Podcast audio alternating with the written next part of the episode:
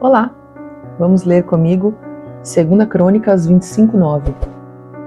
E disse Amazias ao homem de Deus: Que se fará, pois, dos cem talentos de prata que dei às tropas de Israel? E disse o homem de Deus: Mais tem o Senhor que te dar do que isso. Amazias reinava em Judá e havia contratado cem mil homens guerreiros de Israel pelo preço de cem talentos de prata para lutar.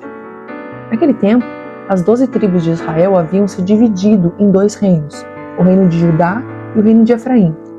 O profeta veio até o rei e disse: O Senhor não está com Efraim, e você deve confiar no Senhor e lutar apenas com o exército de Judá.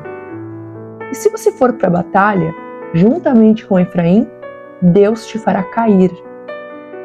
O reino podia pedir o dinheiro de volta e questionou o profeta todo o dinheiro que eu já gastei. O homem de Deus lhe disse: O Senhor pode te dar muito mais que isso. Podemos aprender nesse texto? Não faça aliança com quem não tem aliança com o Senhor. Obedeça à palavra de Deus e não fique preso em coisas materiais. Amém?